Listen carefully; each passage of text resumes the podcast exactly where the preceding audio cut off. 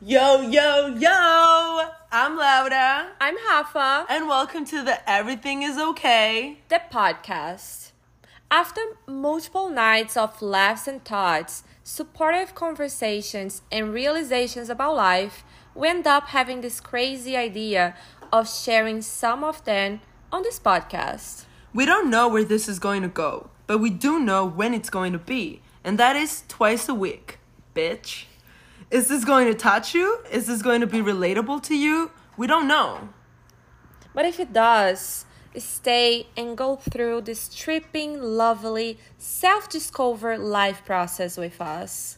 This is Everything's Gonna Be Okay, the podcast.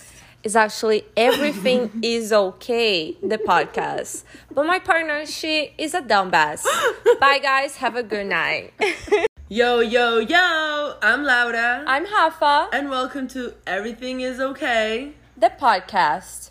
After multiple nights of laughs and thoughts, supportive conversations, and realizations about life, we end up having this crazy idea of sharing some of them on this podcast. We don't know where this is going to go, but we do know when it's going to be, and that is twice a week. Is this going to touch you? Is this going to be relatable to you? We don't know.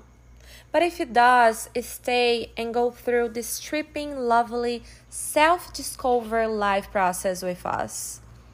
This is Everything is Okay, the podcast. You guys have a good night. But are we going? posting it at night? Still going. Is still going?